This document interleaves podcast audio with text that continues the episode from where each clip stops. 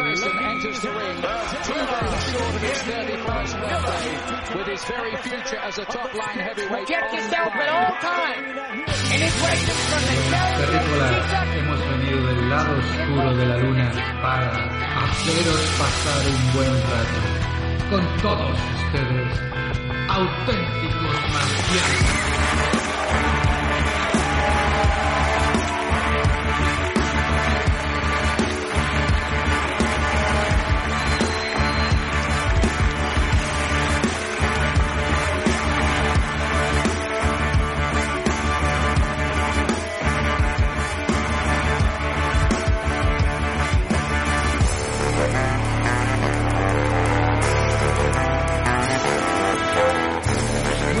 Noches, este es el primer episodio de la temporada, bueno, perdón, el segundo episodio de la temporada 1 de Auténticos eh, Marcianos. Estamos aquí reunidos todos los colaboradores para, pues para presentaros esta primera idea. La marcianada. Presento los cinturones. Pues nada chicos, vamos a, parece que, que- que llevamos dos grandes, dos grandes combates, pues vamos con, con el tercero, el tercero de, los cuatro que vamos a presentar, estamos en la mitad, eh, y bueno, pues eh, vamos a dar paso a un gran conocido ¿no? del, del, mundo del boxeo, porque eh, seguramente que todos estáis esperando pues que pusiéramos a este individuo, a esta mala bestia encima de la mesa. Sergio, todo tuyo. ¿De qué nos quieres hablar ahora mismo?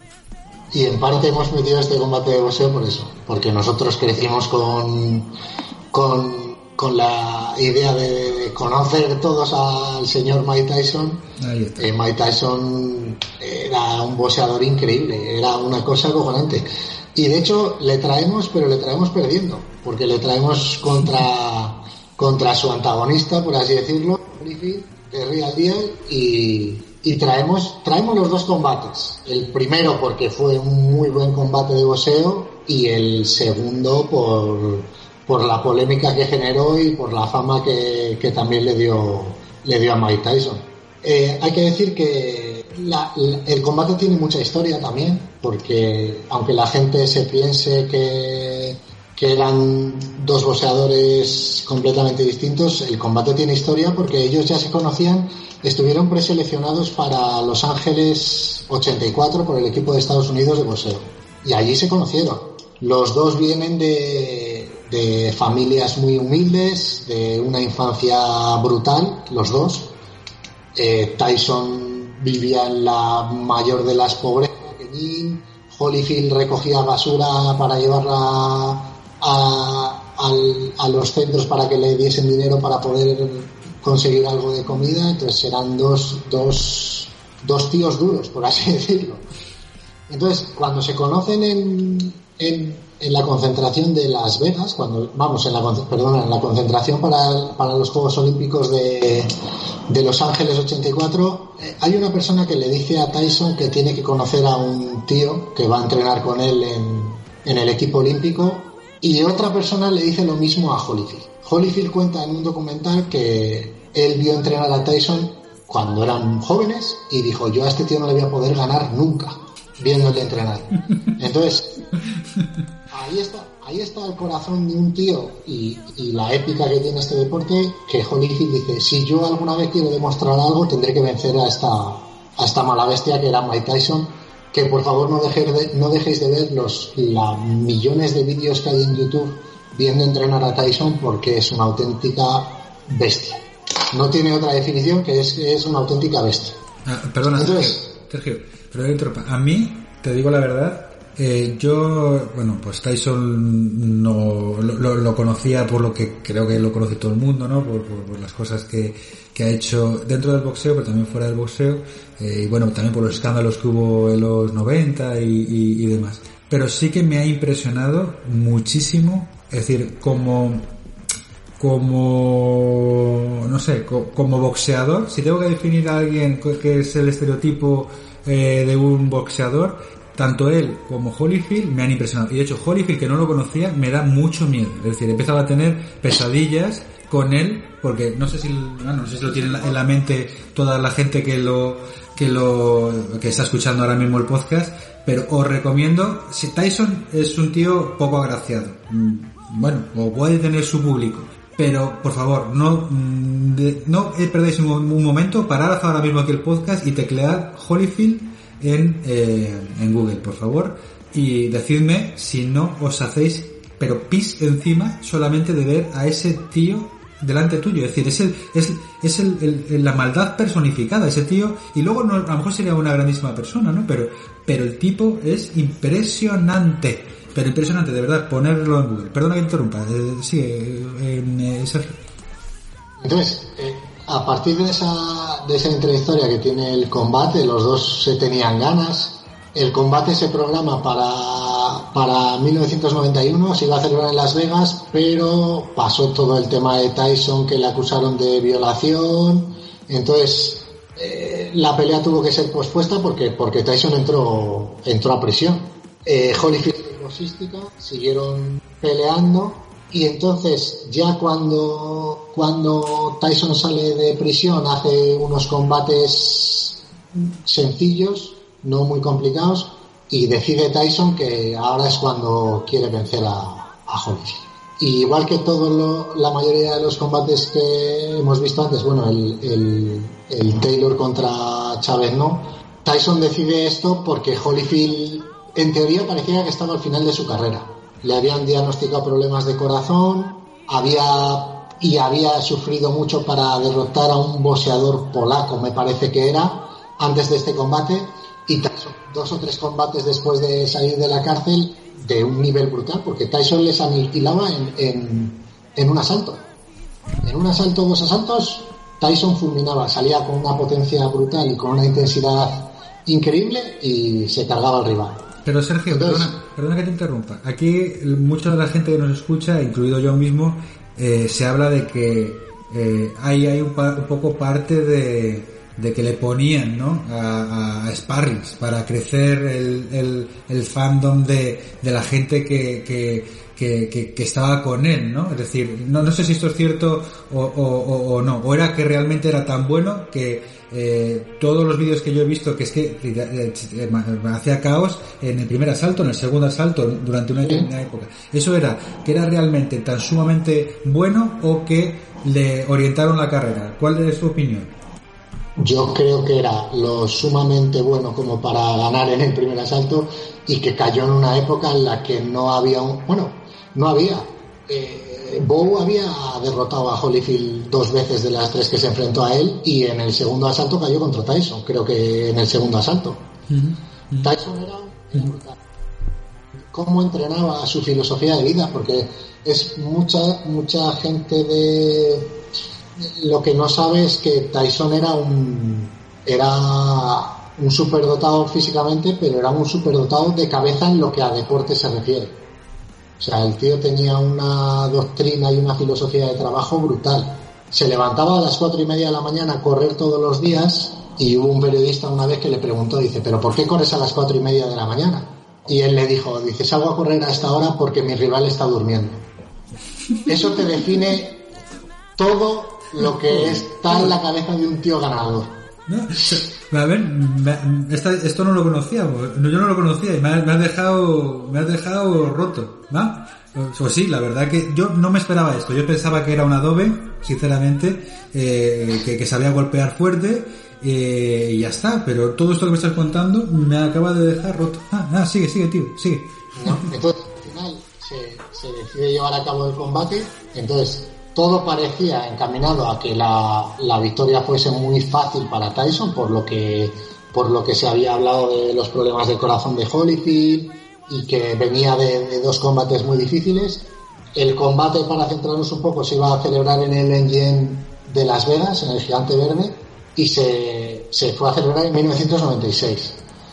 El combate empieza, Tyson sale a por todas, pero Holyfield, y aquí es lo que comentaba, lo que comentábamos al principio del, podcast, Holyfield tenía un plan de combate, un plan de combate brutal. Sabía cómo entraba Tyson. Tyson entraba a todas. Y Holyfield le para, le para con golpes curvos. Cada vez que entraba tiraba un crochet, tiraba un crochet. y le iba desgastando, le agarraba muchísimo, no le dejaba pelear. Eh, eh, el combate estéticamente no es bonito, pero se ve un plan de combate perfecto por parte de Holyfield. Le agarra, no le deja entrar, le agarra, le baja la cabeza. Eh, de hecho, el árbitro le, le, le, llama la atención unas cuantas veces que, de hecho, le podría haber quitado algún punto por, por, por agarrar y por agarrarle detrás de la cabeza y, empujarle hacia abajo. Le mete la cabeza, lo que decíamos de, de obstaculizar a, a, Tyson, tirar sus golpes fuertes, no le deja coger la distancia, el combate es brutal, porque es de una intensidad acojonante, de, de, un, de un plan de combate increíble y de una inteligencia por parte de Holyfield brutal, pero de un riesgo también muy grande. De hecho, en el quinto le coge con un gancho abajo Tyson, que yo, yo cuando vi el combate dije, se acaba, y el tío lo aguanta brutalmente. Entonces, al final, eh, Tyson no estaba acostumbrado a, a aguantar los, los, los, golpes que los golpes y los asaltos que le estaba tirando Holyfield y en el en el creo que es en el séptimo asalto acaba con él En el- no en el, en el- en- oh, perdona en el en el onceavo asalto acaba con él En el, en el le onceavo. deja, le deja fuera de combate Pero, uf, madre mía. Pero, que- y- y- y- pero le tira, le tira abajo, le tira, le tira a, a- a la lona. le hace le hace un caos sí Ostras. No sabía yo que terminaba. Yo pensaba que terminaba. Joder, joder, joder. acaba en pie, acaba en pie, le hace un KO técnico, pero al final acaba con él. Pero el combate es de, es, es de lo que lo que te digo, es, es, es un plan de, de pelea completo por parte de por parte de Holyfield. Y- Por parte de Holyfield es esquina que le amarra y le, le traba todo el combate y se lo pone muy difícil y lo que, lo que quería era desgastarle porque Tyson nunca había llegado a un combate tan largo y tan desgastante porque al final el, el amarrarle todo el tiempo en el combate le, le- le- le desgasta muchísimo a Tyson. Y, tío, y eso está... eh, ¿cu- ¿Cuándo empieza? Porque hemos hablado como de una, una, un combate que ha sido el, el, el, el Ali eh, Fraser, eh, donde no había mucha parte de técnica, de tecnología, de estudio, a uno que sí que lo ha sido, como el Chávez Taylor, y otro en el que parece que es, tiene un plan definido completamente, es decir, que ya los combates deja de ser esa pasión eh, física y, y pasa a ser eh, un estudio de a lo mejor dos meses, tres meses antes del rival brutal para entenderlo e ir justamente y decir, y hay una cosa que, que me está flipando lo que acabo de decir, es decir, un boxeador puede cambiar su manera de boxear con respecto a los diferentes boxeadores con los que se va a enfrentar, o si, por ejemplo, si eres jugador de fútbol y eres zurdo, eh, eres zurdo, es decir, no, no, no puedes, no puedes cambiarlo. Los boxeadores eh, estudian y cambian su manera de, de, de boxear en base a quien tienen delante, o oye, si tú eres, si tú eres un fajador o eres un, o eres un tío que va al cuerpo, o no es un tío que baila, siempre vas a ser así y te tienes que enfrentar a, eso. ¿Puedes cambiar tu manera de afrontarlo o, o, o- cómo ves tú eso? Yo, yo creo que sí, que más en el tema hay muchos planes de combate y los boxeadores cambian, cambian muchas cosas. Salen a pelear más en corto, salen... De hecho, hay boxeadores que ahora mismo hay uno que es una pasada, que es Terence Crawford, que boxea las dos guardias, que es algo que no hemos, no hemos comentado, que hay guardia derecha, guardia izquierda, eh, en función de que si tú adelantas el... Si tú eres diestro, normalmente tu brazo fuerte es el derecho, le tienes más atrás, entonces es guardia diestra, y si el, tu brazo fuerte es el zurdo, le tienes más retrasado para dar el golpe fuerte con el zurdo, y entonces es de guardia diestra. Y, y Teres Cransford es capaz de pelear con las dos guardias, pero en, en un paso te cambia la guardia. Es una cosa que te puede volver loco en un combate porque no sabes por dónde entrarle. Pero es una brutalidad, ¿no? Es decir, eh, a ver, eh, por ejemplo, eh, Rocky. Rocky era zurdo, corrígeme si me equivoco. Un poco por situar a la gente. Sergio, ¿sí? Sí, ¿no? Era, era- Sí. Ok. Y la, la, la historia de Apolo era que Apolo era el diestro. ¿Correcto? ¿Sí? Correcto. Y la historia era que era complicado ese combate porque nadie quería pelear con... Hay una frase, ¿no? ¿No? Eso es. No- nadie quiere pelear contra un zurdo porque normalmente la gente es diestra y entonces te pilla a contrapié. Ah, Tu brazo, tu, tu brazo, siempre, siempre vas a estar que tú, por así decirlo, vas a estar en espejo. A ver, a Y de ver. la otra forma, Claro, Vas a- tú ten en cuenta que le, le- o sea, tú estás dándole a su mejor golpe, le estás dando tu, tu lado para que te entre, te entre por el lado en el que supuestamente estás más de protección, no tienes la guardia. Cuando tú tienes la guardia, si eres diestro, el brazo izquierdo es el que llevas delante, pierna y brazo izquierda lo llevas delante. Entonces un zurdo te va, digamos que lo tienes, lo tienes libre. O sea que es más factible que te meta el golpe. Claro. Es una putada, ¿no? Te, es decir, te puede meter continuamente, pero también el zurdo está más expuesto. Es decir, al final, ¿no? Claro. Es un tema com- complicado y saber cambiar eso le da mucha ventaja al Claro. boxeador. Tío que es un escrafo, eso lo hace a, a las mil maravillas. Bueno, bueno, bueno, bueno. No hablamos de orejas ni nada por el estilo, ¿no? Eso es eh, otro pan de otro costado, ¿no, Sergio?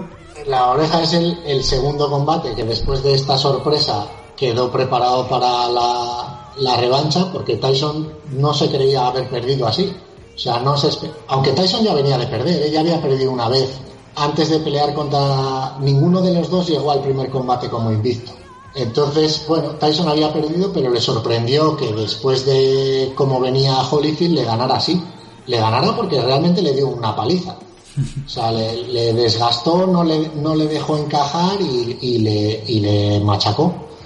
Entonces, siete meses ancha, no querían pelear contra nadie más y quería que Tyson quería que se hiciese inmediatamente. Y aquí viene el combate bizarro de la oreja que demuestra un poquito la, la impotencia que tenía Tyson contra Holyfield.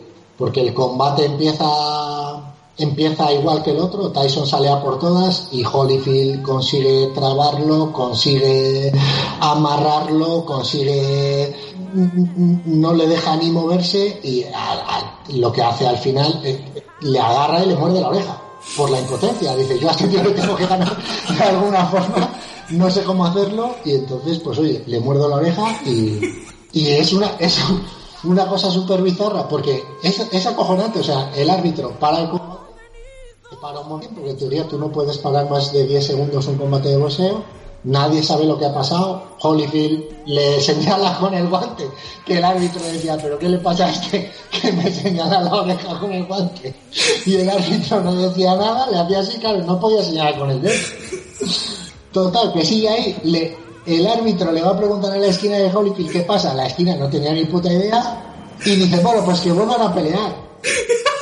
Vuelve a pelear, y es que yo no me acuerdo en el asalto que es, no sé si es en el tercero o el cuarto, que lo vuelve a intentar. Pero sin ¿sabes? oreja, Sergio. Le vuelve, le vuelve a intentar morder la oreja otra vez, y no puede, se vuelve a quejar, y acaba el round, no sé si es el tercero o el cuarto, no sé cuándo es, acaba el round, y ya le dice la mesa está charlotada, hemos revisado el vídeo, que el agua intenta volver a morder este caníbal al otro, vamos a parar el combate porque se le come. Es que yo estuve, no sé, estuve leyendo que al parecer venía picado, no sé si en ese mismo combate o del anterior combate, no solo por haber perdido, sino porque al parecer hay como un par de acciones de, de Holyfield que Tyson considera que son un poco, pues, tipo golpe bajo y demás, y que le, y le- que le mete un cabezazo, y entonces el tío viene, viene picadito. Y en Sí. este combate vuelve a pasar algo así, entonces ya no le, no le sancionan a Holyfield, y el tío ya dice, sí, pues como a ti no te hacen nada, pues ahora voy a por tu oreja y ya está. Lo. Eso, eso dijo Tyson, que, Sí. que le había dado un par de cabezazos. De hecho, en, en el primer combate le corta de un cabezazo, ¿eh? Eso, eso es lo que es verdad. El primer combate le mete corta una-. Sí, y entonces ya, ya viene cabreado. Entonces, por lo visto, en este combate vuelve a darle otro cabezazo y que también pensándolo, como estábamos hablando antes, eh, puede que hasta sea parte de, de estrategia Eso. por parte de Holyfield. Seguramente. Bueno, bueno. El último combate al final es, es al final se lía allí la, la de Dios porque para el combate tiene que entrar los guardias de seguridad, sube no sé cuánta gente encima del ring, las esquinas se quieren matar. Sí. Tyson empuja a Holyfield por detrás, bueno, un- una escandalera cojonuda allí montada. Luego también leí que, por lo visto, una persona que estaba limpiando el ring, como a los 10 días así, encontró el Con cacho de oreja, sí. Bu- Bueno, bueno, ha estado- este de verdad que ha sido... No, no me esperaba, yo no recordaba tantas cosas. Me habéis hecho volver a, mi juventud, la verdad. me he reído un montón escuchándolo. Eh, hay que verlo, eh, hay que verlo porque son como dos, dos moles dándose de hostias. Eh, es decir, es impresionante. Eso sí que es impresionante. Esto para mí es boxeo puro, puro y duro. ver a esos dos animales. Pues nada, Sergio, vamos a, a pasar ya a la última parte de, del podcast con el último, el último combate. Que bueno, pues explícanoslo porque yo acabo de ver una gran película que os recomiendo de verdad y no es, no es nada mala, no es nada mala, que es la de Terminator Destino Oscuro. Sí, sí, estáis, me podéis abuchear un montón, pero me ha gustado mucho, pero mucho Terminator Destino Oscuro. Mucho, de verdad, de verdad, de verdad. Y hay un boxeador de los dos que van a aparecer ahora que me recuerda un huevo, pero un huevo al malo de Terminator Destino Oscuro. Sergio, ¿estás de acuerdo conmigo? El terrible Morales. El terrible Morales, tío, clavado, pero clavado. Pero es que, es que de verdad que ha coincidido que esta semana he visto la película que me ha encantado. Sí, sí, sí, me ha encantado. Y al ver el combate de, de, de, de estos, digo, me cago en la leche que es un puto Terminator el que está ahí golpeando. Pues, me ha encantado. Venga, describe, describe y recomiendo tanto ver el combate como de verdad. No seáis unos cabronazos que Terminator sigue hablando mucho. Y no la 2 es la mejor, no, la 1. Es, es una trilogía porque los tres combates son, son increíbles. Es, pues para cerrar el, el, siglo, es la trilogía de Eric el Terrible Morales contra, contra Marco Antonio Barrera el asesino con cara de niño. Este combate venía también de, una polémica brutal porque, porque los, dioses, los dos se, odiaban, pero era una cosa, no se podían ni ver, no se podían ni ver, porque había mucho orgullo de por medio, los dos eran en teoría los, los mejores boxeadores mexicanos que había en el momento y había mucho, mucho odio entre los dos. De hecho, dicen que comenzó cuando, cuando Eric Morales perdiera con americano, vamos, que pierde, le descalifican y Eric Morales dice que lo mismo no es tan bueno como dice Marco Antonio Barrera. Entonces, Barrera se enfada muchísimo, Eric Morales llegó a decir que él, se ventilaba Jones en, en poco tiempo y, y, de hecho lo demuestra, porque Morales es, es muy buen boxeador, aunque parezca que no, porque tú le ves un tío delgadín que dices, bueno, este pavo dónde, dónde irá, pero el tío... El puto Terminator, tío, el puto Terminator, que ha vuelto y es el puto Terminator, tío. Esa mirada, de verdad, no quiero ser, no quiero hacer ya más, que no me paga Cameron nada, pero, pero vamos, que sí. El tío era, el tío era una, una auténtica Entonces, al final, combate se celebra en el año 2000, no sé exactamente dónde se celebró este combate, porque no lo tengo, no lo tengo en mente ahora mismo y el combate es increíble. No sé si lo habéis visto. El combate es, es de una intensidad, se ve el odio que había entre los dos en, cada golpe. La mirada de Barrera es, es escalofriante. Cómo le mira, cómo, cómo, le, cómo le quiere arrancar la cabeza en cada golpe.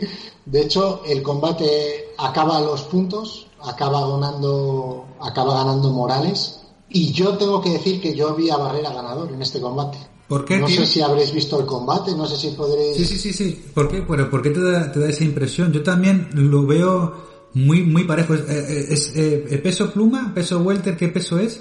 Es, super gallo.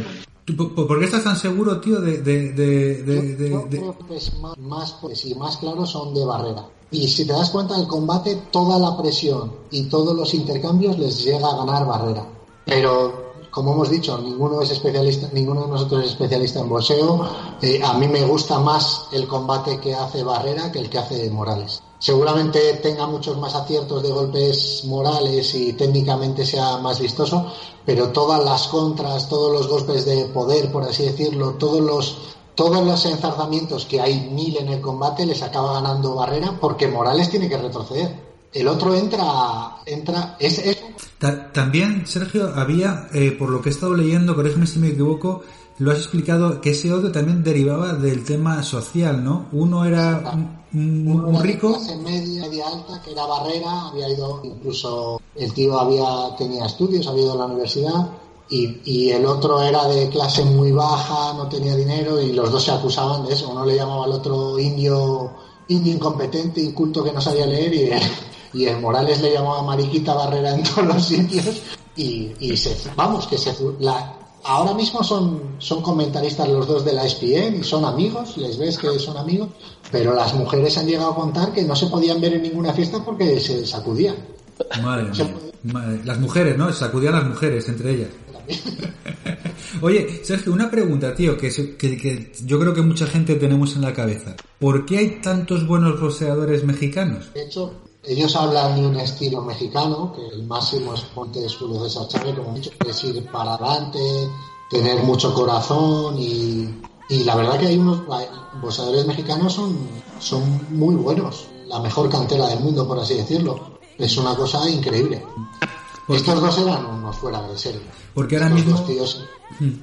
ahora mismo a nivel a nivel mundial, ¿qué países son los que ponen en la parrilla eh, a los mejores boxeadores? Está Estados Unidos, eh, lo que era Europa del Este, sigue habiendo ingleses y mexicanos podían cu- cubrir el 80% de los boxeadores que hay en el en el draft o hay o hay de- está muy ya muy dividido y el boxeo está en todas las culturas.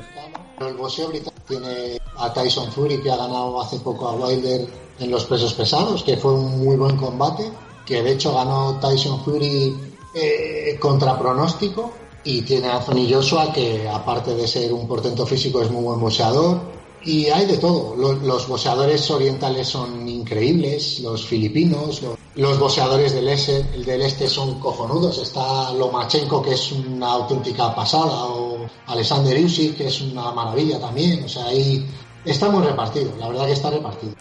Bueno, bueno, pues ya terminamos la parte de la, de la, de la marcianada. Chicos, eh, creo que es momento, José, de, para cerrar esta parte, de que nos aportes tu granito de arena y que nos digas quién es, de verdad, llevamos una semana preparando, bueno, una semana, un poquito más preparando este, este podcast y yo quiero saber quién es, eh, ¿cómo se llama? Butterbean, ¿no? Butterbean, tío. Butterbean. Butterbean. es un clasicazo. Explícamelo, Pero, ¿no por favor. es? Pues mira, Butterbean es, eh, bueno, ahora mismo es un boxeador norteamericano, ¿vale? Los pesos pesados que, primero, destaca por dos cosas.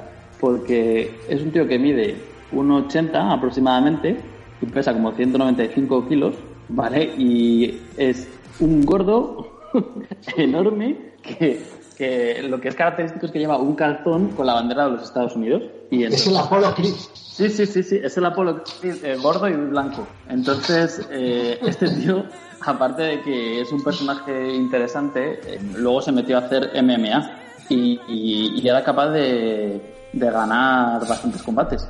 Porque es que tú le ves con ese aspecto y dices, bueno, a lo mejor si no tengo que, que utilizar otra cosa que no sean los puños, pues bueno, a lo mejor el tío tiene su éxito, pero es que luego se metió a MMA y no te digo que fuera de los mejores, pero eh, sí que hacía cosas interesantes. Entonces, como no sé si os acordáis de un tío que era jugador de fútbol americano, que también se metió al, al MMA, que era americano, el, eh, ¿cómo se llama? Es que no me acuerdo ahora cómo se llama, que es un, armario empotrado. eh, y estos tíos al final, el judía mantecosa este Butterbean, me hizo mucha gracia porque este personaje lo conocí a través de unos, de unos combates y luego, por supuesto, de, de los videojuegos. Que hay un videojuego muy famoso de, de eSport que es el, el Knockout Kings, que es de, de boxeadores. Entonces yo siempre me pedía a este tío y, y ganaba, ganaba combates con él. Entonces me descojonaba porque era un auténtico gañán y había un truco muy sucio que era dar una especie de golpe bajo. Entonces, eh, ¿qué hacía? El otro perdía la defensa y luego le inflabas y entonces caían y se formaban unos piques bastante interesantes porque era una jugada muy sucia. Pero, pero tenía que hacerlo, porque era la única forma de ganar con un boxeador de este tipo. Entonces, mm, a mí este me ha hecho mucha gracia y luego mm, hay una cosa que me acuerdo perfectamente. Yo creo que el combate que más veces he visto en mi vida o que, o que más sensación me causó y fue en España fue el, nuestro famoso Policarpo contra Pernell Whitaker. No sé si os acordáis de ese famoso combate. Qué maravilla.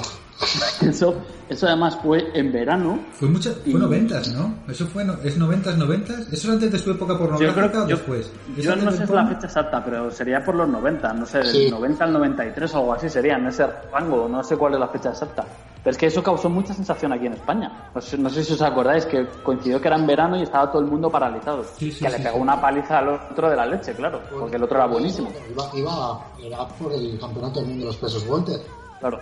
Y, y Poli iba a ganarlo, lo que pasa que el tío pues tenía una cabeza, la cabeza que tenía, pero es verdad lo que dice José que paralizó España. Es que yo me acuerdo de eso perfectamente, de, de seguirlo y dices, hostia. Y yo me acuerdo de las declaraciones de después de Poli que él decía que no era su deporte aquel. Que ese boxeo no era el suyo. ¿Cómo? ¿Cómo? Que no era el mismo de- que no estaban jugando lo mismo. Exactamente. Pero, pero eh, Poli Díaz era un boxeador estupendo, ¿eh? era un- una pasada de boxeador. Era muy buen boxeador. Sí, Pero es que hemos tenido, vamos a ver, en España yo creo que hemos tenido eh, lo- de los mejores boxeadores en la época eh, Franco, post-Franco, eh, es decir, el, el boxeo era un, un, un deporte que estaba situado entre los tres o cuatro principales, ¿no? Yo tampoco sé mucho, pero, pero hemos tenido grandes, grandes, grandes eh, boxeadores como Carrasco, ¿no? Eh, y bueno, alguno otro que vosotros conozcáis, pero, pero a mí me suena, por lo menos de mi padre, que, que siempre ha estado enganchado a esto del deporte y el tema era un acontecimiento, todo el tema deportivo de- de- de- del boxeo, ¿no? También, también de ahí los padres también, si les gustaba este deporte, como es mi caso, a mi padre le gustaba mucho este deporte y, y al final ellos te inculcaban un poco también, pues cogen las aficiones también un poco de los padres. Y es lo que dice Alberto, que en España había mucha afición y la gente le gustaba, le gusta el boxeo. Conexiones extraterrestres. Boxeo en, tu, en tu- cuando eras joven? ¿Cómo se veía el boxeo cuando tú eras joven en, España, papá?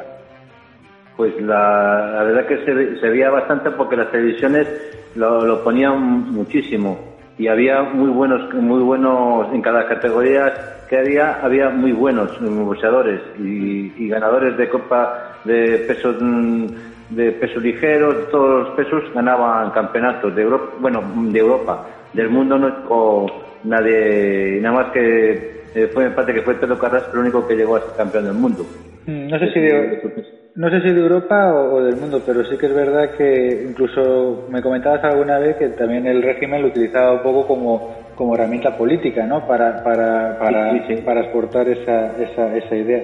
¿Y cómo, cómo, cómo, cómo era el hecho de ver un evento de estas características? Porque era un poco especial, allí no tenías ni televisión en color ni... No, era en blanco y, no, era en blanco y negro.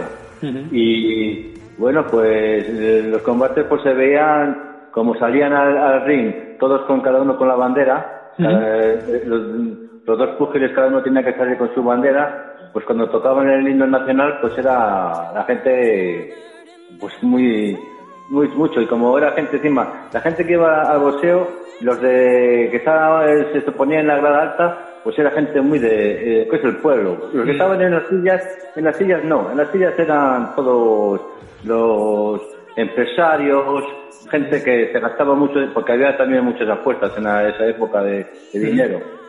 Pues era así los empresarios con sus algunos con sus queridas muy guapas Ujú. sentados al lado de ellos se veía mucho eso y este tipo de, de personas. Luego, luego más para arriba pues éramos el pueblo que era que era gritar para se gritaba para que cuando saltaba un poco de sangre del, del contrario pues un grito estilo eh, como los, lo de los romanos cuando los gladiadores algo, pare- algo parecido era eso en aquella época. Todo el mundo era así. Y cuando- más golpes pegaba eh, eh, tu equipo tu tu boxeador pues más gritabas Y, y, y cuando no estabas viendo el, el combate físicamente, ¿cómo se veía? ¿Era en la televisión? ¿Os reuníais todos? ¿O cómo? cómo No. cómo?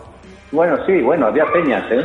Había muchas peñas, porque sí que había, nosotros yo, eh, donde vivía yo, eh, donde vivía yo, había un, un bar que se llamaba La Pelines, que ella, que su hijo era boxeador amateur y tenía detrás del, del bar, era un, un gimnasio de que era para boxeadores solo, solo boxeadores. y, y había muchas peleas así que hacían en el gimnasio, que eran peleas de que iban cuatro personas simplemente a verlo. Y era amateur, pegarse, pegarse mm, los que estaban allí en el, en el gimnasio, y luego alguno ha llegado a ver combates de, de dinero, pero era había mucho de eso, había mucho, no existía como ahora el gym para hacerse fuertetote, no, había muchos, muchos, muchos. Había Eso muchos. era real como la vida misma. Sí, sí, sí, real, no, no, no, yo, eh, yo, ya la que que he vivido al lado del gimnasio y oías los cómo pegaban los golpes, oías los golpes de eso, las, la, cómo las zapatillas, bueno, las zapatillas, que la gente llevaba zapatillas de esas de, que ni, mm. no te puedes imaginar, claro, con, pantalones de tergal de esos viejos. ¿Y quiénes eran, Papi, los, los principales exponentes del boxeo en tu época? ¿Qué nombres sabías? yo, en, yo en mi época, pues ya te, eh, bueno, usted empezó porque este señor, este señor era levantador de, de piedras y un señor le vio cuando se fue a la milia a Ceuta y cuando cuando vino le vio que era un tío fortote dijo hay que ganar vamos a ganar dinero después por eso para ganar dinero a cuenta de, con él se puso no tenía ni idea porque es que este señor no movía las piernas él se daba cuatro golpes y tiraba al contrario al suelo y hacía con eso porque no, no, se movía del, cuadrilátero ¿eh? no hacía nada más que eso ¿y cómo terminó este hombre? porque me contaste la historia de él ¿no? ¿cómo terminó? pues terminó que como se, se divorció tal y cual y no yo sé qué le, qué le haría pasar pues, pues, pues, terminó que un día, un día se fue a tomar un, un desayuno a donde vivía eso, subió arriba a su casa y cogió y, se tiró por la ventana. se tiró de la... Eh, mira, aquí lo tengo, eh, aquí lo he leído ahora, que está poniendo que el señor que estaba que, que, estaba que era de portero oyó como el impacto de, de 100 kilos que cayó a la, a la calle. Y, y, el otro el otro máximo exponente eh, me comentabas también que estaba ya más vinculado al papel al papel eh, rosa, la prensa rosa, ¿no? Eh, ¿Quién era? era? Era ¿Cómo se llamaba? ¿Es el otro boxeador? No, este también. Usted también estuvo mucho en, en, los programas de televisión, ¿eh? Le llevaban bastante también a los programas de televisión, sí, sí. Ya empezó a hablar, eh, llevaban como para hablar de, de su vida, eh, porque cuando dejó el boxeo, ya digo que que no hacía nada y empezó a... Porque este también, no sé si lo sabéis, que también estuvo, cuando acabó el boxeo, fue de, luchador de lucha libre, también se dedicó ¿eh? a lucha libre. Ni idea, ni idea, ni idea, ¿Y el, otro quién es? Carrasco, ¿no, papá? Que fue el... Carrasco, Carrasco fue muy, muy importante, Legra, Legra también, Legra, creo que Legra sí que ha sido, eh, no, no estoy muy seguro, pero creo que sí que fue campeón del mundo, Legra, ¿eh? ¿Y, y, los grandes eventos en España, papá, dónde se celebraban? En el, eh, en el pabellón del Parque de Deportes. Era el Parque de Deportes de Madrid, era donde eran todos los eventos importantes, en el Parque de Deportes. Mm. Solían ser, cuando había campeonatos de, Europa, se celebraban todos en el Palacio de Deportes de mm. Madrid. Mm. Casi todos han sido, yo que recuerde siempre era, siempre era ahí. O sea, que mucho mucho boxeo americano, mucho boxeo mexicano, pero bueno, también en resumen, en nuestra en, la época que tú eras joven en España, pues eh, fuimos grandes, ¿no? En, este deporte. En la época, bueno, cuando tú cuando tú naciste ya no ya no ya empezó el cuando empezó la, la democracia ya la gente ya el boxeo le, le dejó de lado, ya no se televisaban y ya es cuando ha ido pero cuando estaba el régimen de Franco era se permitía y era el, fútbol y el boxeo. Eran las dos cosas que era para cuando había algún problema de en, por las calles ponían un, o un partido de fútbol o un, o un evento de boxeo porque la gente no no, pensase en otra cosa y pensase en eso era la idea que tenía bueno, Papi, pues, pues muchísimas gracias de verdad por lo que nos has contado y, nada, te esperamos algún día aquí en directo en Auténticos Marcianos.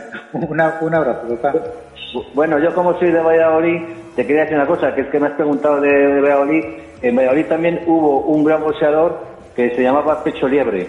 Pecho Liebre, pues, Sí, sí, sí, Pecho Liebre. Cuéntame. Eh, a lo mejor eh, mm, tus compañeros de, que saben de boxeo, eh, sí que saben algo de, que de pecho libre que fue muy famoso, de lo más famoso que hubo en, en Valladolid. Pues nada, lo buscaremos y lo, lo, hablaremos en el siguiente.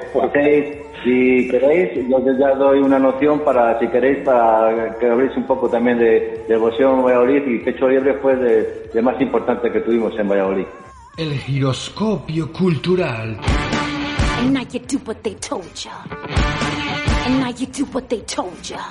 Bueno, pues nada, vamos a despedir ahora mismo a José que se nos va porque bueno, tiene que hacer sus, sus cosas y, y vamos a dar paso a la segunda, a la se- bueno, a la segunda ya, a la cuarta parte del programa que es nada más y nada menos que el giroscopio cultural. Aquí en la Nero 21, que estamos, pues ya sabéis, que seguimos gravitando por la Tierra, pues se nos ha ocurrido dar una visión totalmente diferente de, este deporte eh, y trayendo y confluyendo con diferentes mm, elementos pop de la cultura, como puede ser pues los cómics, los libros, la, la música y todo lo que tiene que ver con, con, con lo que puede daros otro punto de vista diferente de lo que es puramente deporte. Eh, vamos a empezar, si queréis, con una recomendación que en este caso, pues bueno, pues vamos a dar paso primero a Robert, si queréis, y os da a charlar, os va a dar vuestro punto de vista de dónde podéis encontrar algún tipo de novela interesante que trate, que trate sobre. Bueno, Robert, cuéntanos, ¿qué es lo que tienes para ofrecernos? A ver.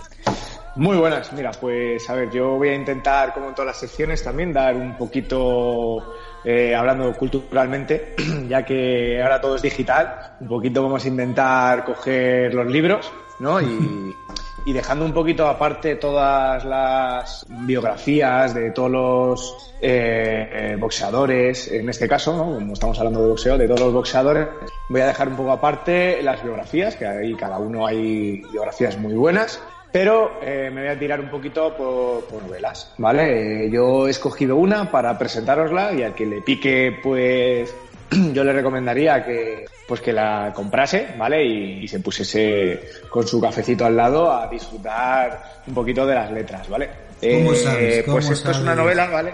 ¿Cómo sabes? Escrita por Sergio Núñez Vadillo, Vadillo se llama, y, y nada, y trata un poquito pues la amistad de, de dos personas, dos boxeadores, eh, pues eso, eh, en, en rebeldía, como si digamos, ¿vale? Y, y nada, pues es un poco también como eh, hacen boxeo un poco más en la calle, un poco...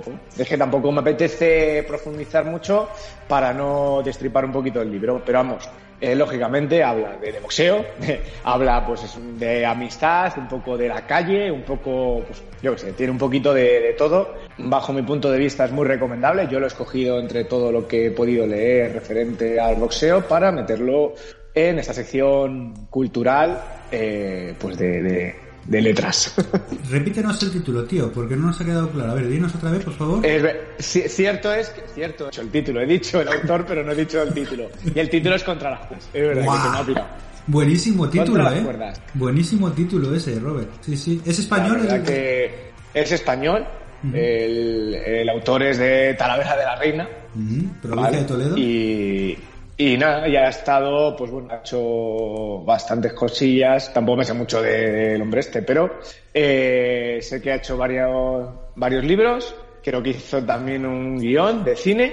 Y bueno, y habrá, y ha estado, pues imagino que en columnas editoriales y cosas así. Y a mí el libro este, pues me, me gusta, eh, lo recomiendo y, tanto a los que les gusta el boxeo como a los que les gusta la lectura, como a los que no saben ni leer, yo se lo recomiendo.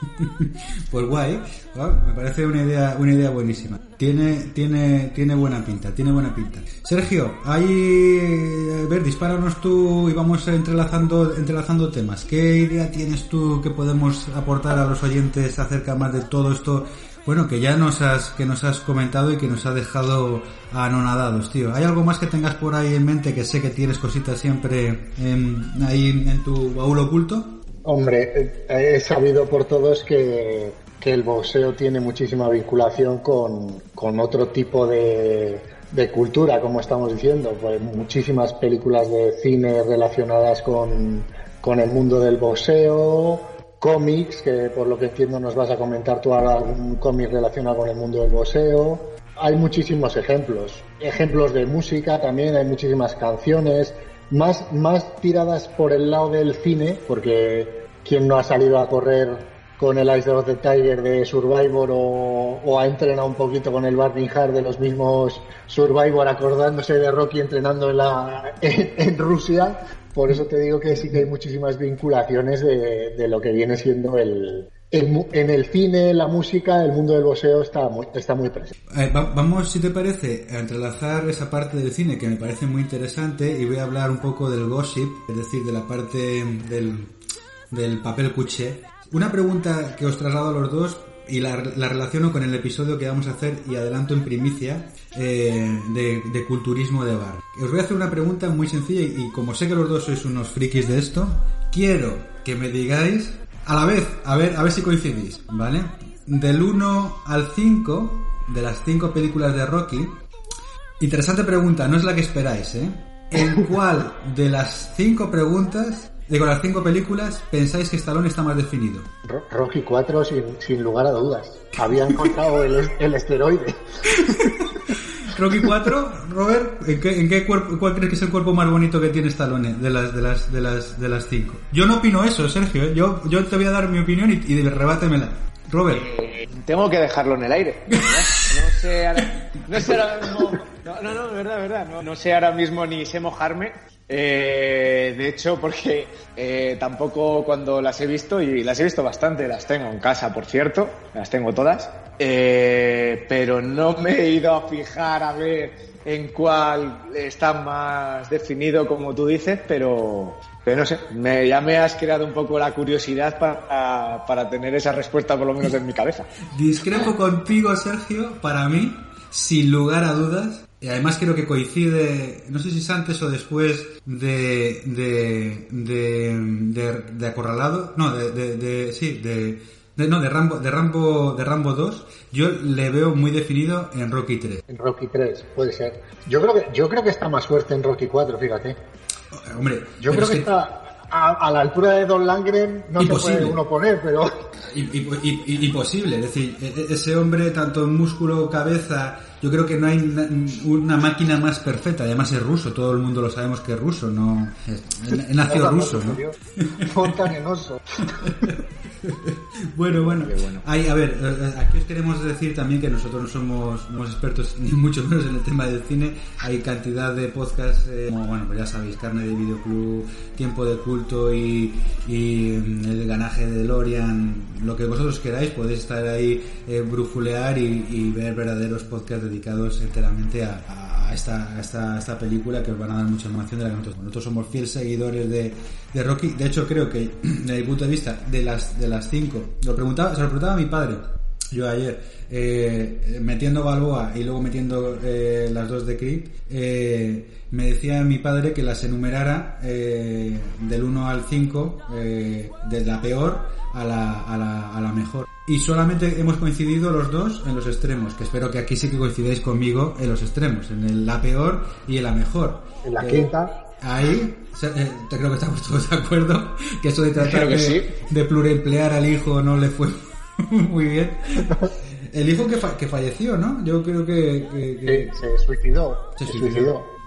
pues la peor la quinta y la mejor creo que estamos todos de acuerdo que, que puede ser la, la primera, ¿no? A uno. De, A ver, está claro.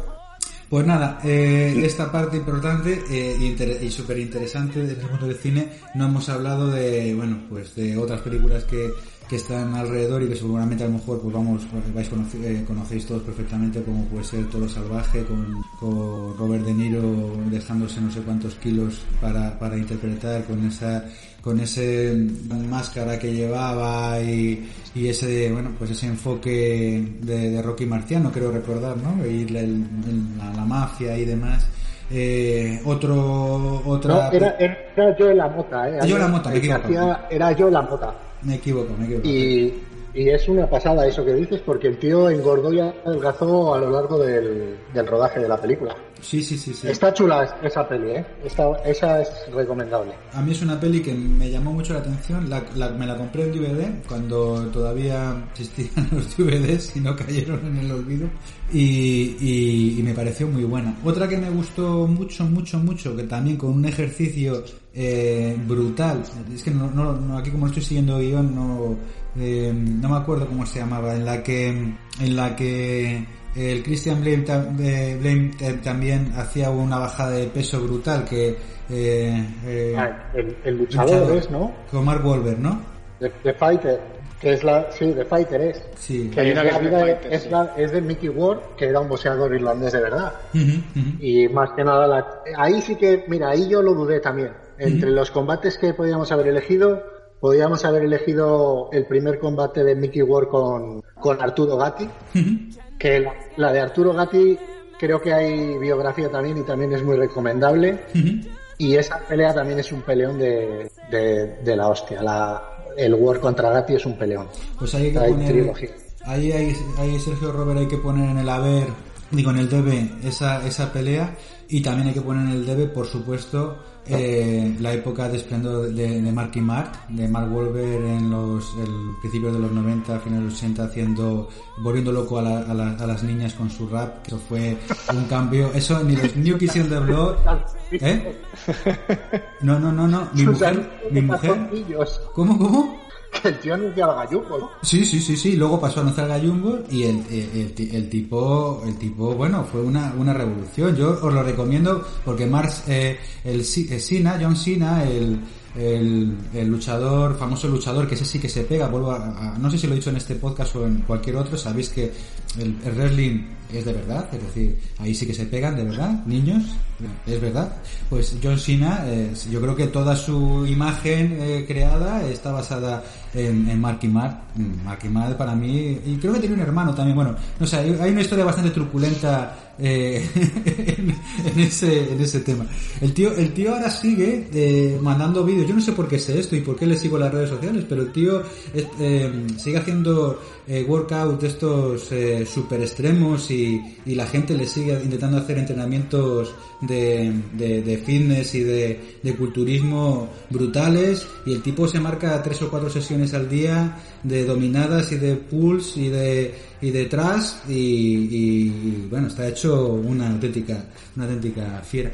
Pues nada eh, muchas más películas es decir a ver que se me ocurra que se me ocurra alguna alguna otra. Hay The Boxer me parece que también es otra película que yo no, no he visto pero tiene buena buena buena crítica. Y no sé. Yo voy a recomendar un par de ellas más también, que se te han quedado ahí en el tintero Venga, y yo- son más modernillas, pero bueno, más modernas. eh, de- del 2004 creo que era la de Million Dollar Baby. Que a mí esa película me gustó Wow. mucho en su momento. Sí, bueno, sí. en su momento y ahora. sí sí ¿Vale? Eh, Que al final siempre lo dejamos ahí un poquito, un poquito al lado. No, no, no, Robert, Robert, Y- per- perdona que te interrumpa, tío. Impresionante, dirección me parece que del, del grandioso hombre... Uno que está. ¿Cómo?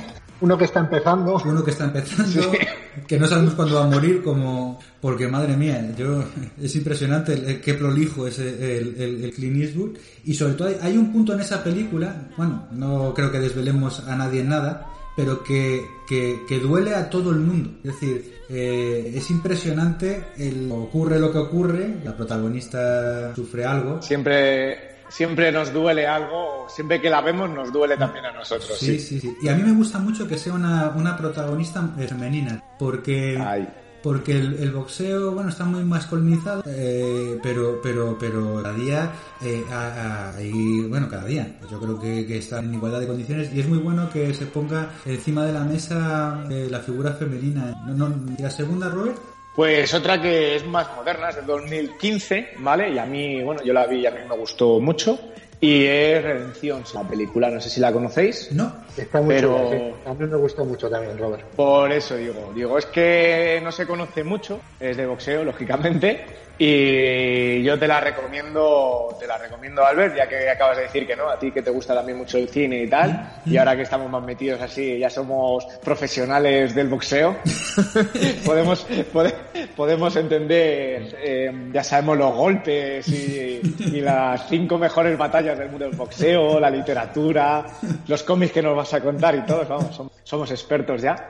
Pues eh, Redención se llama la película y del 2015. Pues otra que va al debe. Yo esa te la, re- te la recomiendo. Otra que va al debe. Pues nada, cambiamos de arte y aquí os voy a presentar tres cómics que a mí me han flipado. Dos de ellos les tengo físicamente aquí delante. Recomiendo, recomiendo 100% por favor la compra de, de cómic en formato físico eh, eh, porque, bueno, so- estos son pequeñas obras Y apoyo. Gracias, gracias.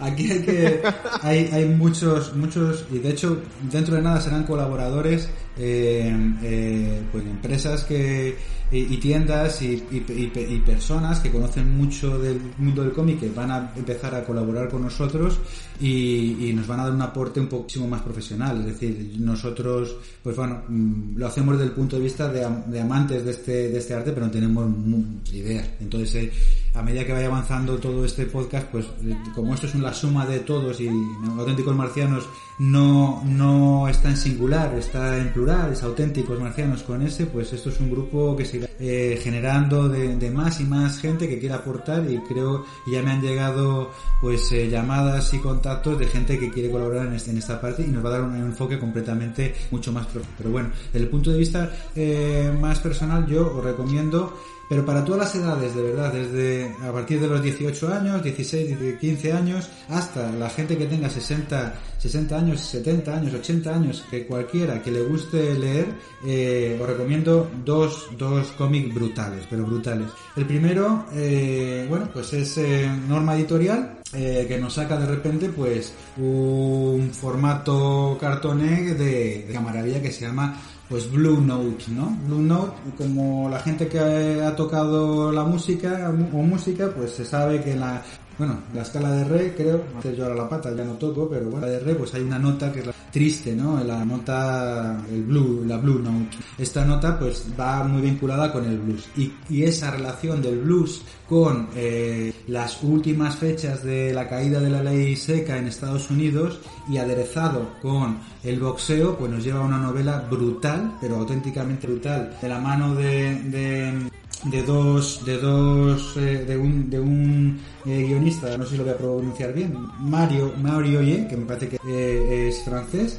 y y, y, Borgain que es una caña nombre más complicado que se ha nos sacan en qué año en el 2000 creo que es de esta obra 2019 2019 2019 pues una obra en la que entrelazamos Última época de la ley seca con gangsters, con la música blues y de repente se nos mete el boxeo de un irlandés que quiere otra vez recuperar su título.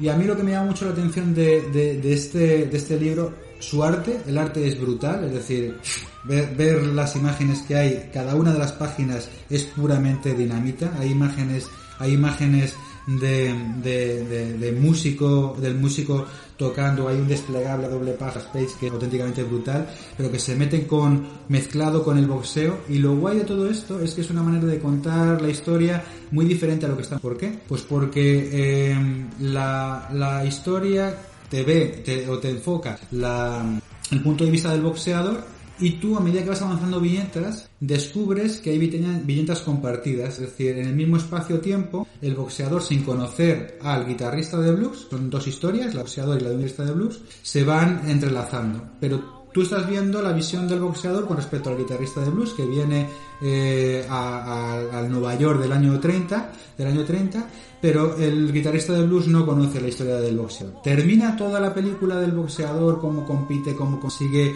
eh, eh, pagar o saldar las deudas con la, con la mafia y empieza a la mitad del libro la historia del guitarrista. Entonces, de repente, las viñetas que tú ya antes habías leído empiezan a cobrar sentido porque en el mismo espacio-tiempo estás viendo al boxeador cómo llega al espacio y el, y el guitarrista cómo le está viendo. Y, en, y al final, al final de lo que es todo el libro, eh, que no os voy a desvelar el final porque el final es brutal, solamente las cuatro últimas páginas coinciden las dos, los, los, dos personajes en el mismo espacio y mm, coinciden en muy poco tiempo porque ocurre algo al final. Si el que quiere comprar el cómic no abra la última página porque la última página es y es una auténtica paz. El arte es brutal y a mí me ha, me ha volado la cabeza. Y, muy original, ¿no?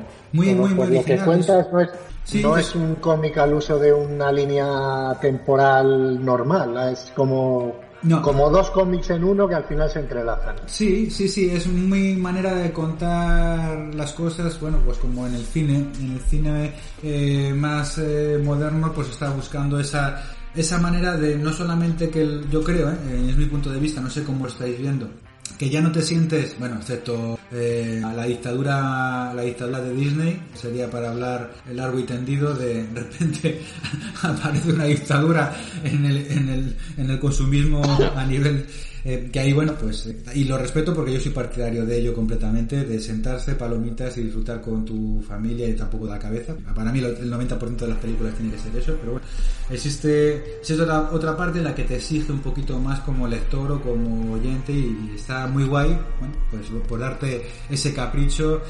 Y bueno, destacar sobre todo eso, la manera de contar, como tú viste Sergio, y el, y el arte que me parece. Y luego tengo otro cómic, que este sí que completamente completamente eh, español. El otro es eh, eh, de, de, Norma hemos dicho y este es de la cúpula. Es el boxeador. Uh. una auténtica pasada. Aquí bueno no lo estáis viendo los oyentes pero un tomo impresionante de, ancho. Y bueno pues aquí Rubén Rubén del Rincón y, Manolo Carot pues se marcan un, un perfect. Vamos se marcan un perfect desde, desde todos los puntos de vista. Yo creo que lo interesante de este, de este cómic es que eh, es un meta, un meta cómic en el sentido de que los dos eh, dibujantes eh, se han, eh, han hecho un, como una especie de combate de boxeo y eso es muy divertido. ¿Por qué? porque el cómic se, se, lee desde dos lados. Tú tienes aquí una portada, personaje, y luego desde, si giras el cómic tienes a otro, ¿de acuerdo? Uno está dibujado por, por, por Manolo Carot, eh, por Rubén del Río. Entonces tú vas avanzando, a, en vez de a diferencia de Blue Note, que eh, termina una historia y empieza otra y luego se une al final, si tú coges este cómic y lo lees desde la derecha al centro, eh, es una historia, si la lees desde la izquierda hacia el centro, es otra historia. Y solamente coincide el final del cómic en la justamente en la mitad que es el combate final y cada uno de los dibujantes cuenta la historia de un púgil de acuerdo un púgil y otro púgil. Y te va contando cómo llegan al punto en el que los dos púgiles eh, eh, luchan. Es como una lucha de boxeo pero a la vez es una lucha artística porque cada uno de los de los dos dibujantes tiene su arte y cada uno dibuja de una manera diferente. Eh, está muy divertido, de verdad, eh, verlo, no divertido. A ver, las historias que, que cuentan son bastante duras porque son historias de, personal, eh, que bueno, cada uno tiene sus propios demos interiores y tienen que exorcizarlos. La manera de exorcizarlo es muy interesante. Porque uno de los boxeadores tiene una cadencia, una cadencia no, no, cadencia, una, no, no tiene una afectividad paternal que tiene que conseguir eh, desarrollar hasta el final.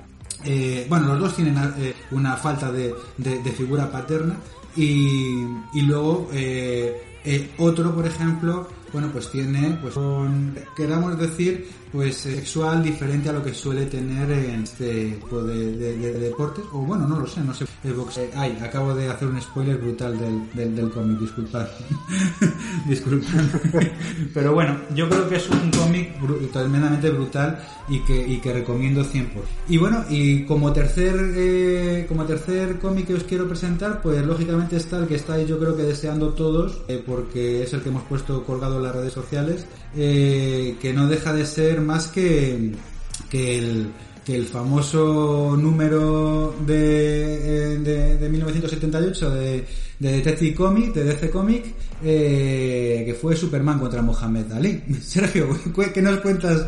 ¿Qué, historia tienes detrás de esto? Yo te voy apoyando en lo que sé porque no, no lo he conseguido, no lo he conseguido tener físicamente. Yo, yo tampoco le, le he conseguido tener físicamente, lo, que he visto lo he visto por internet y lo único, la historia me parece una historia cojonuda, pero lo que más me llama la atención es que en 1978 una empresa como DC, que estaba en lo máximo, sea capaz de poner a su mayor exponente como personaje, que era Superman, frente a un boxeador. Y de ahí la importancia y, también un poco la sensación que tenemos y, lo que hemos y la sensación que hemos tenido al hacer este programa de, de la de lo que te genera el boxeo, como una empresa como DC es capaz de llevar su mayor exponente a pelear contra un boxeador. O sea, me parece acojonante, el dibujo es una pasada, el dibujo de la portada me parece increíble porque se ve a Superman enfrentándose contra Mohamed Ali en un, en un ring de boxeo y alrededor, aunque no se distinguen bien, eh, la gente que está sentada a borde de ring son personajes famosos. Se ve a Don King, se ve a se ve a personajes de, de DC también, me parece brutal. Llegar a esa relación, a que DC diga, hostia, tenemos aquí un exponente de la cultura moderna, por lo que hemos comentado en el podcast, de, lo que tú decías, era un tío súper social, Mohamed Ali, y que DC llegue a vincular esto del boxeo con, con, su, con su producción, no sé cómo lo veréis, me parece una cosa acojonante. ¿Cuál es tu opinión, Robert? Porque yo, yo ahora podemos hablar largo y tendido de esto porque me ha parecido, eh, eh, eh si queréis, contamos un poquito para, para situarnos la, la trama que hay detrás, porque la trama, es Sergio, se, se, las, se las trae. Es decir, la historia... Se las trae, sí, se las trae. Corrígeme si me equivoco. Eh, Robert, ¿quieres apuntar algo más? Porque a mí me parece muy inteligente y muy interesante lo que propone Sergio. Es decir, es eh, eh, el, mayor, es decir, una imagen patentada, eh, es eh, un diseño como es Superman, que ya está por encima de, de lo que es una figura, es decir, es una imagen patentada que totalmente reconocible que aparezca en las mismas páginas de, de otra imagen patentada que es Ali, eh, a, a, sitúa el boxeo a un, a un nivel eh, totalmente dentro de la cultura pop. Y me parece muy inteligente el hacerlo y el dibujo me parece auténticamente brutal pero brutal. Muy muy muy 80 lógicamente no es lo que vemos ahora mismo en los cómics con el dinamismo que hay eh, pero pero pero parece impre, impresionante. Robert qué opinión tienes tú de si, si, la, si la tienes si no pasamos a, a, a explicar un poco y, y, y, te ponemos la boca la boca abierta de, de, de, lo, de lo que trata realmente porque es impresionante la, historia? Pues a ver, no quiero entretenerme mucho porque realmente quiero saber toda la trama que estáis diciendo que, hay, porque no la conozco, estoy ansioso por saberla, ¿sabes? ya como me conocéis vosotros soy un, un friki de los cómics y realmente pues ya te digo, o sea, como aparte de igual que de los libros, de los cómics necesito tenerlos físicamente y como ese no le tengo ni le he conseguido tampoco físicamente, pues no le he leído ni, ni he bicheado por ahí ni me lo he descargado para decir tal. Espero tenerle en un futuro o, o yo qué sé, porque aún me cuesta digitalmente leer un libro o leer un cómic porque no sé, soy tengo tengo ese toque que necesito tener las cosas físicas delante. Así que ya te digo, o sea, os dejo a vosotros que me expongáis esto y me pongáis los dientes más largos de los que tengo ahora mismo. Pues Sergio, si quieres empiezo yo y me vas matizando. A ver, la, esta historia es ya lo, que, lo que acabamos de decir, ¿no? 1978, pues eh, DC Comics decide hacer un especial no sé, vamos, eh, lo que, por lo que yo he ido sacando de internet me parece que eran 60 y pico, 70 y pico páginas, ¿no? Y lo titulan es Superman contra, contra Mohamed Ali, no contra of Clay, o sea, ya eh, llamado eh, Mohamed Ali. Eh, interesante, yo creo que además muy vinculado a, la grandiosidad del deporte y a la grandiosidad de cómo se entiende el boxeo en Estados Unidos y en el mundo, ¿no? Formato totalmente oversight, es decir, no tiene nada que ver con los formatos de, de, de um, estándares del, del, del cómic americano. Es decir, que yo me imagino a todo, a los niños, a los niños de los 80 eh, estadounidenses, pues con sus grapas y sus cartones, bueno, sus grapas en la estantería y de repente un bicharraco que sobresale porque claro, joder, es que estamos hablando del puto Superman y el puto Mohamed Ali. Tiene que ser más grande, ¿no? Se tiene, tiene, tiene o yo me lo he imaginado así. Y bueno, la historia es muy curiosa. Quiero recordar y voy a hacer un pequeño análisis rápido y tú me vas corrigiendo, Sergio, ¿vale? Es decir, esto es más o menos que unos alienígenas eh, eh, pues quieren venir a, la Tierra a, a. Bueno, esa es la, idea. Me mola mucho el diseño de los alienígenas, no sé si lo habéis visto eh, y creo que os va a recordar mucho a lo que va a aparecer dentro de muy poco eh, como algo que estamos creando aquí en Diver Marciano. Muy curioso. Bueno, pues estos alienígenas vienen a, la, Tierra y creo que es una, lo que tengo que apuntado es que es una, una raza alienígena que se llama Skrull. Eh, y lo que para conquistarnos pues dicen pues qué mejor oye mira Mindundis no os queremos a ninguno de los del, de, vosotros. Si ya nos vamos a os vamos a conquistar quiero que os estemos o quieren eh, pegarse eh, con el mayor o el tío más fuerte que haya realmente aquí en la tierra. Pues lógicamente el primero que, que, que, que, aparece es, o lo que te aparece o que te, te, lleva a la cabeza en el mundo real en el que vivimos, pues es llamar a Superman, ¿no?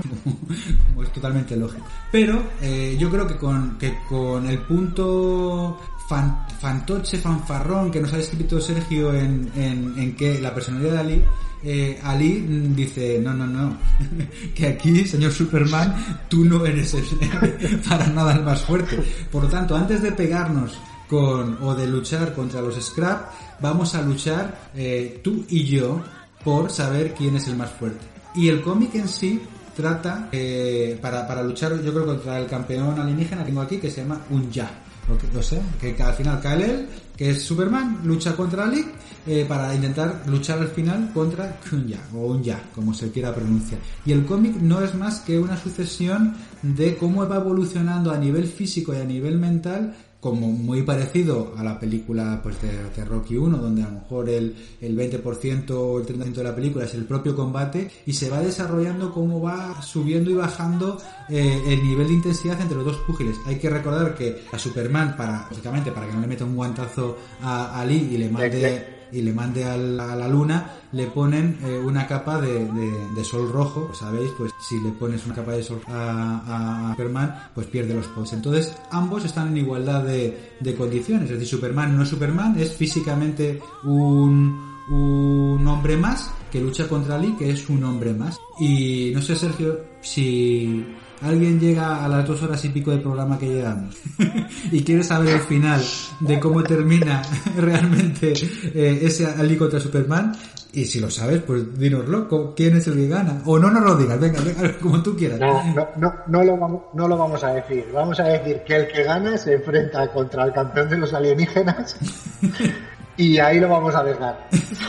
Pero más o menos, uh. eh, ¿ese es el argumento? ¿Habría algo más que...? Ese, ese, ese, es el argumento. Ese exactamente es el argumento. Que, que, me parece una historia acojonante. O sea, el tío, el tío que propuso este cómic, ahí yo me imagino a los directivos de DC cuando llega el pavo y dice, tengo una idea de la hostia, yo creo que tenemos que meter en un ring a Superman y a Ali.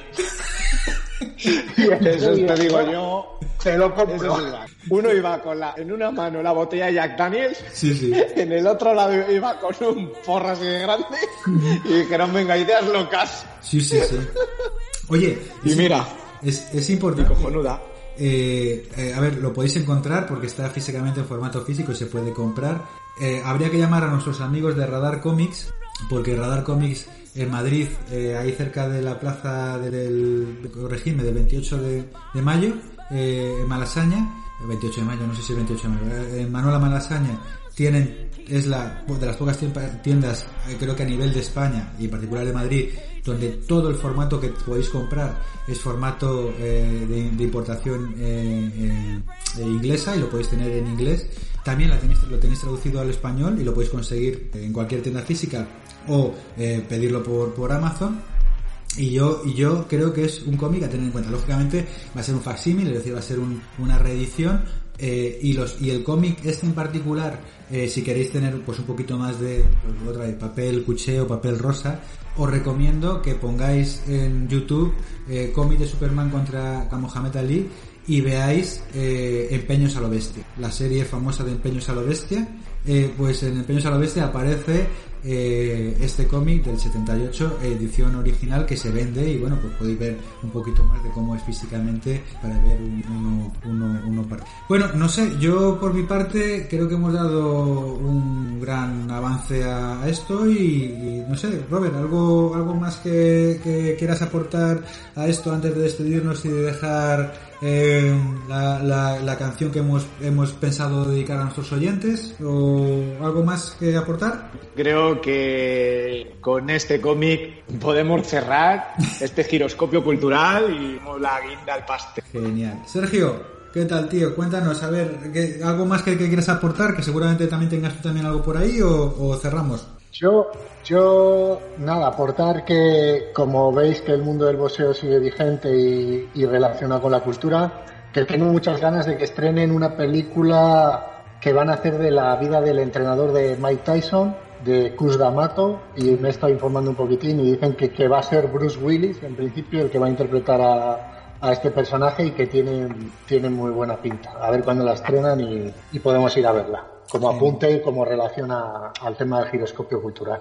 Bueno, eh, pues nada más, es decir, eh, nos despedimos ya de, todos vosotros. Eh, ha sido de verdad un auténtico placer pues pasar este tiempo con vosotros en, en nuestro primer episodio. Espero, esperamos eh, totalmente todos los que hemos trabajado en él, tanto Robert, José, Sergio eh, y todos los la gente que está alrededor nuestra, que lo hayáis pasado lo mejor, lo habéis pasado pipa, pipa, pipa. Y nada, mm, vamos a a meter la velocidad ridícula y la velocidad absurda de nuestra Nero 21 para pasar otra vez al lado oscuro de la luna y esperaros en el siguiente eh, episodio que bueno pues os desvelamos que va a ser eh, carreras por montaña el trail running que creo que va a ser algo super para os dejamos con con Age of the Tiger, la famosísima canción de, de Survivor, para, para, que lo disfrutéis y tengáis en cuenta que siempre estamos a, a vuestro lado en todo esto que es el, deporte maniático. Un placer chicos, que buena noche, cuidaros y en, en estas fechas tenéis salud. Un abrazo y hasta luego. Hasta luego.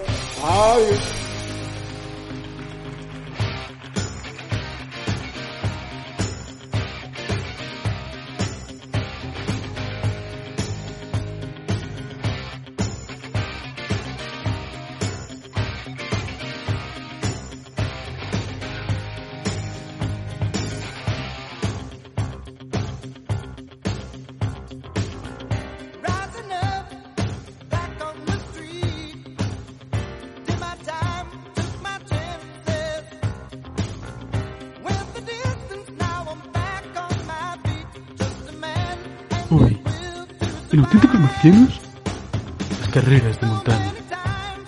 Este maravilloso deporte que está en auge en los últimos 10 años. Carreras de montaña, trail running, como quieran llamarlo, reciben muchos nombres. Pero hoy nos vamos una vez más al lado oscuro de este deporte. Esta vez tenemos el testimonio desgarrador del que podría ser hoy en día el mejor deportista español en esta disciplina. No nos ha querido revelar su identidad. Tiene miedo. No quiere ser un oportunista, pero sí quiere contarnos su historia. Nos desplazamos a la provincia de Lérida, al Valle de Arán. Un paisaje inigualable, rodeado de montañas. El escenario perfecto para la práctica de este deporte. Tenemos una entrevista con Jordi, su seudónimo. Jordi nos relata su testimonio. Yo nací aquí en, el Valle de Arán. No, no quiero dar más detalles sobre la localidad por, bueno, por posibles represalias, pero sí que es verdad que mm, quería contaros eh, toda la historia que yo, yo sufrí. Bueno, yo desde, desde pequeño, como veis, estoy en un emplazamiento único eh, salía a entrenar desde bien pequeño, con 5 o 6 años ya tenía, tenía ganas de correr, de subir a la montaña. Eh, me conocía esto como, como la palma de, mi mano. Bueno, empecé como joven, sin saber muy bien hasta dónde iba a llegar, y, poco a poco vi que tenía un, un, gran, un gran nivel. Eh, Anthony era un, un entrenador de aquí, de, de un pequeño club que, bueno, como esto es una pequeña localidad, pues entrenamos un poco de, todo, pero ya me, me dio bastante buenas maneras y me dijo que si me lo tomaba en serio podía, podía llegar muy alto. Yo empecé a, competir, eh, ganaba absolutamente todas las carreras con una, una facilidad pasmosa no me cansaba. Bueno, estaba muy por encima de, del resto. Entonces, al final pasaron los años, se va compitiendo. Eh, al final de los, el top 5 de corredores que hay ahora mismo en, en España, todos esos, pues les, ganaba, pero por, por mucha diferencia. A lo mejor subiendo, braceando, eh, bajando, tenía una técnica depurada y estamos hablando que tampoco contaba con, con el mejor material posible porque no tenía muchos recursos pero sí que tenía unas condiciones privilegiadas. Eh, bueno, yo empecé a ver que determinados compañeros o lo que yo creía que eran compañeros tenían unos comportamientos extraños y bueno, cuando tendría unos 20, 21 años aproximadamente, en una competición, pues uno de los que hoy en día es una estrella en este deporte, que no, no diré su nombre, eh, me metió una, una zancadilla en una bajada y, y tuve una, una lesión importante en el, en el menisco. Pensaba que era solo menisco, pero también afectó al ligamento interno cruzado y a partir de ahí nunca, nunca fui, fui el mismo. Eh, la recuperación fue lenta, tenía problemas, los impactos me molestaban, no podía rendir al máximo. Eh, eh, siempre esperé una, una disculpa, una llamada, un mensaje, pero, pero no fue así.